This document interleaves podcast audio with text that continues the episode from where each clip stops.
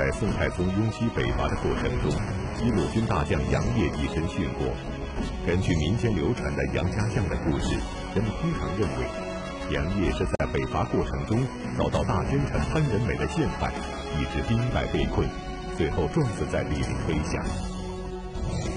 但是根据史实记载，杨业之死并非潘仁美所害，并且这位忠肝赤胆的大英雄，不但是一名降将出身，而且还曾四次改名，这又是怎么回事呢？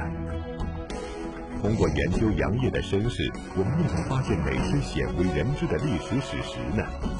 历史高级教师袁腾飞为您带来大型历史系列节目《腾飞五千年·宋朝》，请继续收看第十三集《名将杨业》。上一讲啊，咱们讲那个宋太宗雍喜北伐，结果呢又被辽军呢打了大败。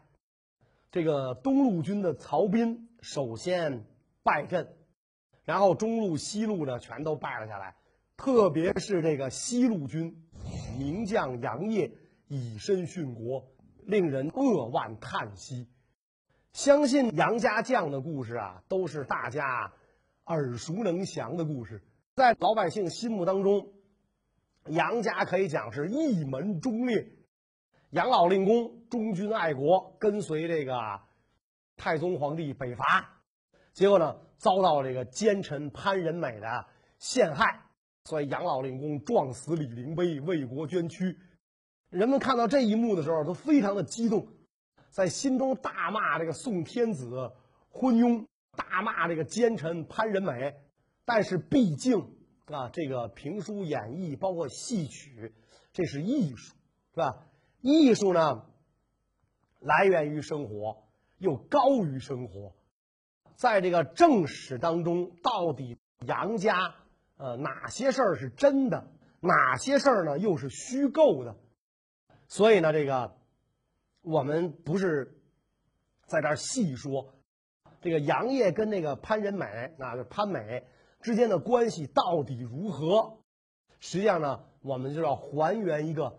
真实的这个历史啊，杨家将第一代就是我们刚才说的这个杨老令公杨业，在正史当中啊，杨业有很多的别名。如果那个时候有户口本的话，那么这个杨业的姓名这一栏里边啊，就有会这么写，比如说姓名杨业，曾用名杨崇贵，崇高的崇，贵重的贵。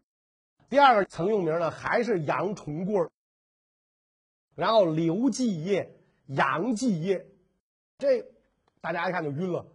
杨业为什么有这么多名字？对吧？怎么还改姓刘了呢？这是怎么回事啊？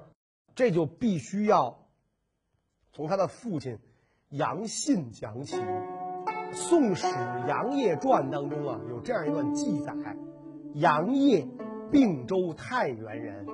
就说杨业是山西太原人，父信，他的父亲呢叫这个杨信啊，为汉林州刺史，在后汉的时候呢做林州刺史。杨家呀，他实际上是世代以武力占据这个林州。当时呢，正是中国历史上五代十国时期，各地的藩镇就都去做这个土皇帝，依据这个势力的这个。强弱啊，做土皇帝。杨信瞅准了这个时机，然后组织这个地方武装呢，就攻占了林州啊。反正他们家世代在这儿就是豪族，又拥有这个私家武装，所以就攻占了这个林州。攻占了林州之后呢，杨信就做了林州的刺史。但是毕竟他这个刺史是自封的，是靠武力获得的，所以呢，他就觉得自己名不正言不顺。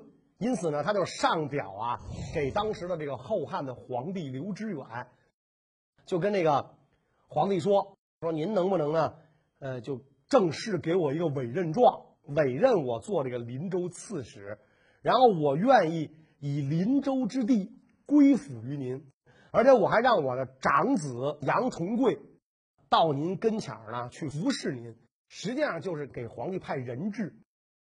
这是这个五代时期。这个地方军镇向皇帝表忠心最常见的方式，所以后汉的皇帝刘知远看到这个杨信的奏章，那当然特别高兴了。那，我不就写张委任状的事儿吗？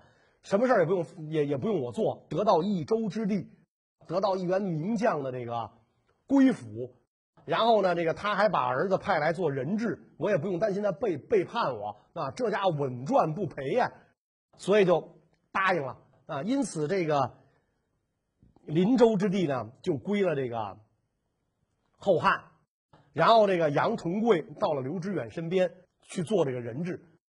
杨重贵当时正是弱冠之年，他不到二十岁。刘知远呢，并没有把这个杨重贵呢留在自己身边，而是呢把他派到了自己的弟弟镇守太原的刘崇身边，当了一名亲兵。结果没想到，这个天有不测风云，这个后汉高祖刘知远当了两年皇帝就病死了，想让他的儿子继位。他的儿子呢，比他爹点儿还背更惨，做了三年就被这手下的大将枢密使郭威给杀掉了。郭威杀了这个后汉的皇帝之后，自立为帝，就建立了后周。那么留守太原的这个刘崇，听说自己的这个侄子被杀，一怒之下就割据这个太原十二州之地，就建立了北汉政权。杨重贵啊，在这个北汉的时候，他为了表示自己对北汉的尊崇，因为北汉国主叫刘崇嘛，他为了避这个刘崇的讳，他就把杨重贵的这个崇拜的崇，就改成了这个崇，改成了第二个名字。然后这个，他就一直在北汉这点呢尽忠效力，替北汉打仗。后来呢，他在这个刘崇帐下做了指挥使，屡立战功，作战勇猛。后来因功一直就升到了这个节度使。五代十国的时候，这种国主啊，包括这个藩镇，为了拉拢手下的大将，经常把手下的将领啊，就收为什么义子干儿啊，然后把自己的姓氏呢，给他，好拉拢。刘崇可能因为岁数太大了，那这个杨重贵呢岁数太小，那所以他没法这个就是收为这个干儿，干脆就升了收为干孙子。杨重贵呢就变成了这个北汉国主刘崇的养孙，跟他的孙子刘继元是这个一辈儿的。所以既然这样的话呢，这个那就也排这个继字辈儿吧。所以杨重贵在这个时候又改名。叫刘继业，等于这个时候他就已经换了第三个名字了。杨业更名改姓，在北汉从容三十余载，虽然屡立战功，却很少被载入史册。而他真正成为历史上的一员名将，却是从他投降北宋开始。那么杨业究竟是怎样成为北宋的降将的呢？投降之后，他的名字又有哪些改变呢？宋太祖开宝二年啊，赵匡胤出兵进攻北汉，然后北汉呢就向这个契丹求援。契丹那个援兵来了之后，刘继业呢就跟这个国主啊刘继元就建议说：“这个契丹人啊，狼子野心，豺狼成性。”将来呢，必然是我国之患，所以现在他们来增援我们，毫无戒备，不如我们趁这个功夫出兵，打他个落花流水啊，还能夺得这个几万匹战马，还能解除中原之患。然后呢，咱们就以这个河东十二州之地归降宋朝，你看怎么样？因为毕竟那个他觉得咱们都是中原汉人嘛，啊，依附于这个契丹人，跟那个汉族的这个同胞。手足相残不是好事儿，所以他就劝这个刘继元呢纳土降宋，而且呢还要攻击这个契丹人，立立个战功，这样中原内部是免于生灵涂炭。那那刘继元当然不能听这个刘继业的话了，是吧？我跟这儿我怎么着关上门来小朝廷，我也是皇帝呀，是吧？如果这个归降了宋朝，那我不过也就是一个节度使，一个藩镇而已，是吧？那契丹好？好心好意来援助我国，咱哪能偷袭援兵啊？哪能干那不要脸的事儿？所以他不干啊，不干。那既然这个不干，那刘基业也就也就这个得听从国主的这个命令嘛，就死心塌地的帮助国主呢跟宋军这个作战。他没有说投降宋朝，宋朝几次招降他，他都没有投降。相反的是全心全意的，更加这个尽心尽力的保卫这个北汉政权。等到宋太宗打这个北汉的时候，这个北汉支撑不下去了，北汉就投降了。北汉国主刘继元投降的时候，这个刘继业仍然在城头上奋战，坚决不降。最后，宋太宗皇帝就派这个刘继元到这个城下去招降刘继业。所以使者就跟那个刘继业讲啊，说这个国主都已经降宋了，那咱就甭打了，您也就归降了吧。这个刘继业一听这话，才下跪叩头，啊，一边痛哭一边那个摘下铠甲，向那个宋朝呢归降。这个宋太宗见到刘继业之后，知道他这个久于边事，是一员勇将，这个也没有惩罚他。虽然他最后才投降。相反，任命他为右领军卫大将军。然后就说：“你既然已经跟北汉没有关系了，你还是恢复你的本姓，你还是姓杨吧。”所以他就又有了一个名叫杨继业。那么后来呢，为了彻底跟北汉撇清关系，因为你叫这个杨继业呢，他实际上是为了这个跟刘继元排辈儿，所以把这个“继”字也去掉了，就变成了杨业。所以他一生五个名字啊，按顺序排：杨重贵、杨重贵，这个刘继业、杨继业、杨业。杨业是他最后降宋之后用的名字。杨业归宋之后，太宗皇帝对他非常重视，因为知道他久在边塞，特别是跟契丹打了很多年交道，这熟悉边防、洞晓敌情，所以任命他做知代州兼三交驻泊兵马部署。成为三交兵马都部署潘美的下属。潘美，也就是评书演义梁家将中的潘仁美。在评书演义中，潘仁美是一个陷害忠良的大奸臣。那么，历史史实当中的潘美又是一个怎样的人呢？他与杨业的关系究竟如何呢？潘美绝不是评书演义里说的那种叛国的奸臣，相反，他是宋初的一员名将。他跟杨业也没有仇啊，也不是说他那个杨杨七郎把他儿子潘豹打死了，俩人结仇，就他把杨七郎捆树上射死，没这事儿。他一点也不妒忌这个杨业的战功啊，俩人关系其实很好。那些个故事传说都是这个这个民间啊，就是杜撰出来的。杨业上任以来，知道自己被这个宋太宗看中，就更加尽忠报国。他知道代州的重要性在雁门关，所以在这边凭险据守，加强了宋朝对契丹的防御力量。这个太平兴国五年啊，就是公元九百八十年，辽朝十万大军攻打雁门关，杨业只有几千名士兵，这个。兵微将寡，所以他就跟上司潘美商量，让潘美率兵正面迎敌，他率几百名骑兵走小路偷袭辽军背后。辽军正在前面打呢，没想到这个后边被人抄后路了。辽军不熟悉这道路情况嘛，被人抄了后路了，烟尘滚滚，伏兵四起，所以这个辽军呢心生胆怯啊，阵容大乱，纷纷向北。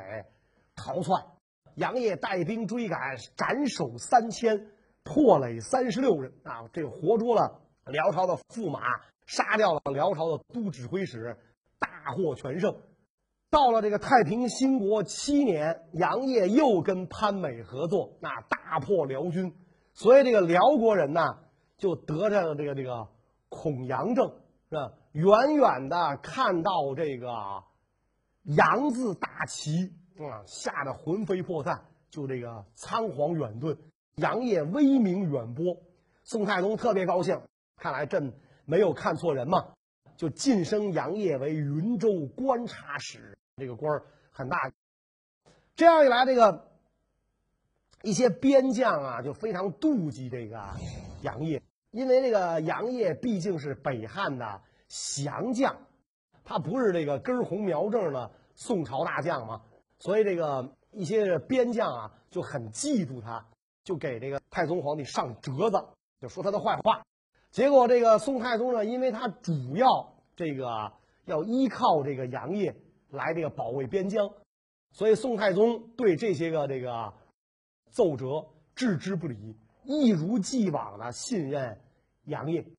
不但一如既往的信任杨业，宋太宗还把这个就说杨业坏话这些奏折全都封起来啊，弄一包，嗯，那特快专递还是怎么着？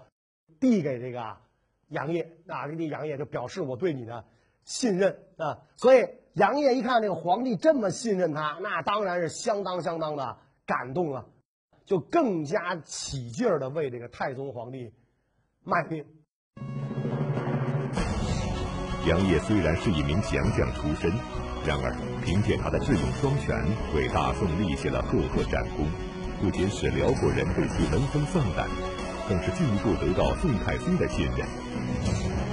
然而，就在杨家军无敌局势所向披靡的时候，杨业的命运却发生了重大转折。等到宋太宗北伐的时候，杨业呢是跟随这个潘美啊，俩人是正副统帅。杨业和潘美啊率领西路大军出发，很快就收复了云英、朔环四个州。这是因为当时辽军的主力要对付东线的曹兵，西部防守空虚，所以这四个州很快就被收复了。结果这四个州收复之后不久，风云突变，战局就出现了很大的变化。耶律斜轸率十万大军，气势汹汹奔西线而来，东路军已然溃败了。所以在这种情况下，这个宋太宗呢，就这个下令撤军啊，西路军这个这个这个撤兵。撤兵的时候，太宗皇帝要求把四周的百姓迁到这个内地来啊，就跟这个呃曹彬在涿州干的事儿是一样的，就是咱军队撤回来，地盘不要了，但是把百姓迁回来，给你一座空城，我看你留这空城有什么用？而这个时候呢，耶律斜轸的十万大军南下，气势汹汹，在这个寻找宋军决战。所以这个杨业呢，就跟这个主将潘美啊，就建议说：辽军呐，目前士气正盛，我们千万不要正面接敌，而是应该什么呢？说这个派兵吸引辽军主力，派兵佯佯攻。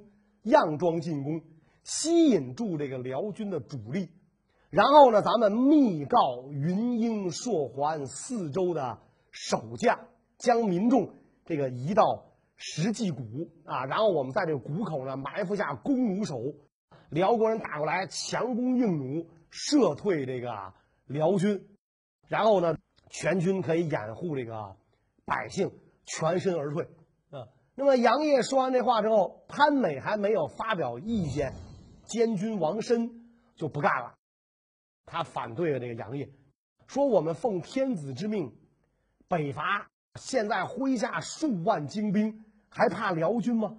是吧？如果我们不战而退，一个是皇上会怪罪，再一个我们也丢不起这人呢。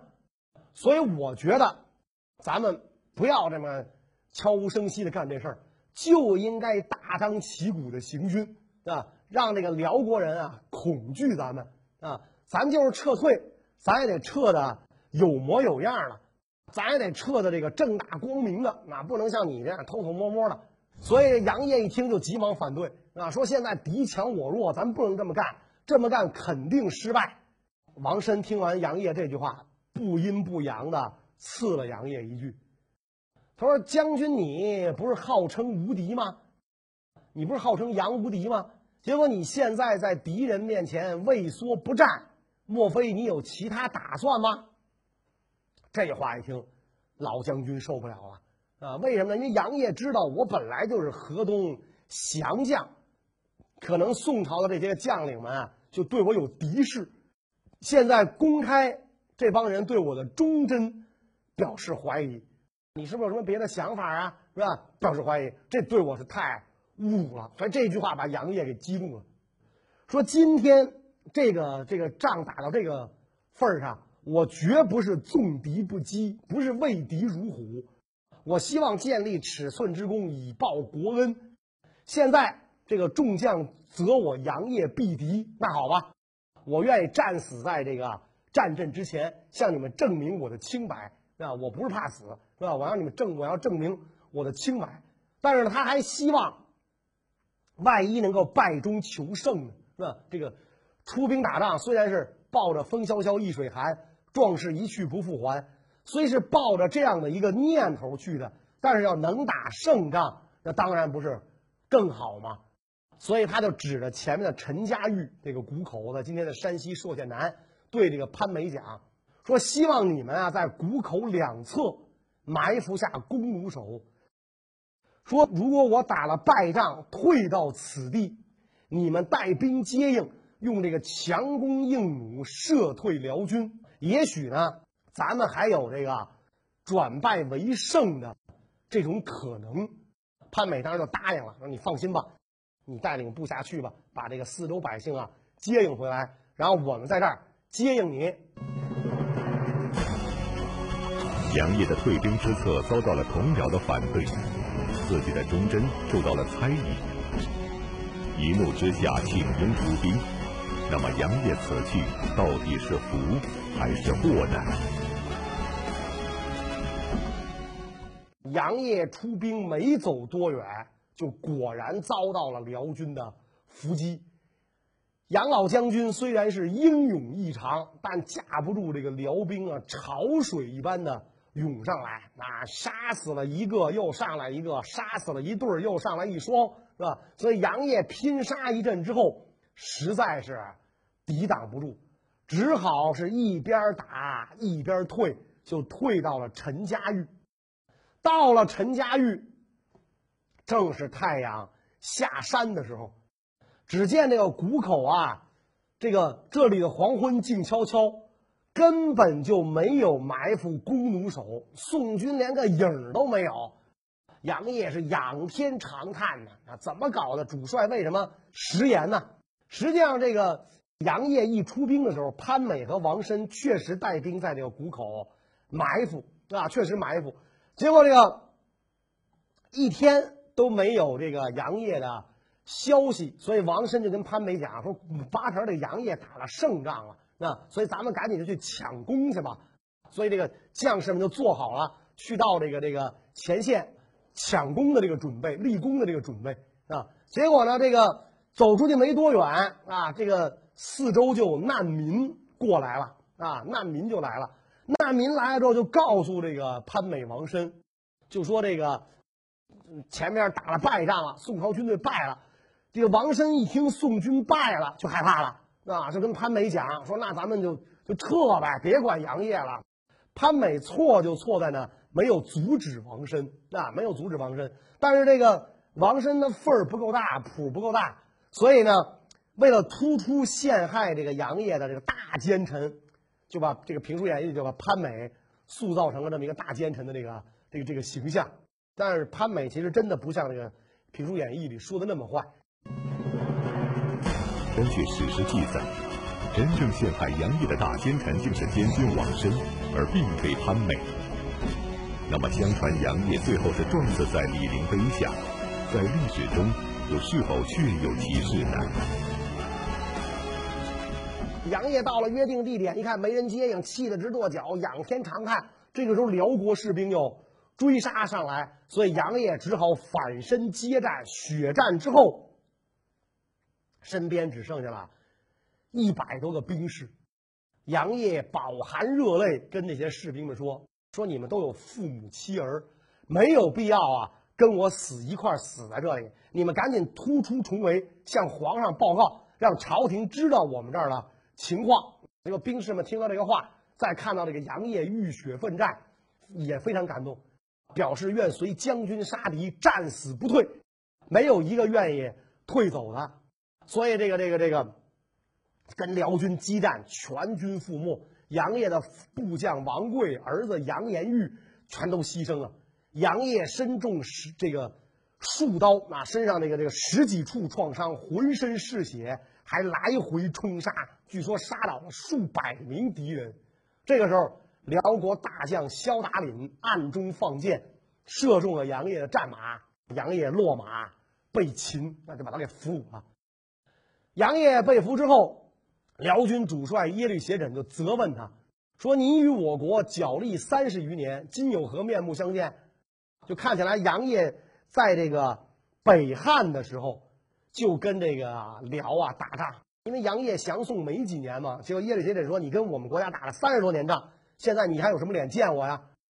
杨业叹了口气，说：“我杨业呀，就本来就是想消灭敌人，为国家尽忠，没想到呢被奸臣陷害，兵败被俘。说我无脸活在世上，绝食三天三夜。”壮烈殉国，所以这个杨业并不是说像这个《评书演义》里说的在李陵碑碰死的，这倒不是，他是这个这个就是绝食殉国的，所以他战死的消息传到了这个开封啊，朝廷上下都十分的叹息。太宗皇帝丧失一员勇将，当然感到难过了，于是追究责任。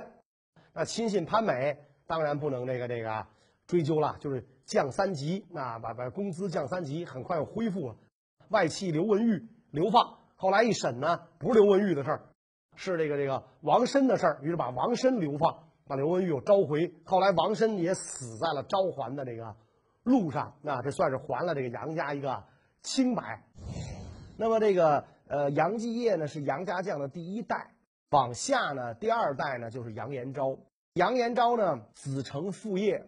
作为这个杨家将的第二代，也是跟这个辽国作战，呃，最高官职做到这个高阳关的副都部署啊。所以实际上，这个杨家将的这个级别啊，并不是像这个《评书演义》里说的那么高啊。天波杨府执掌这个全国兵权啊，到不了这份儿上。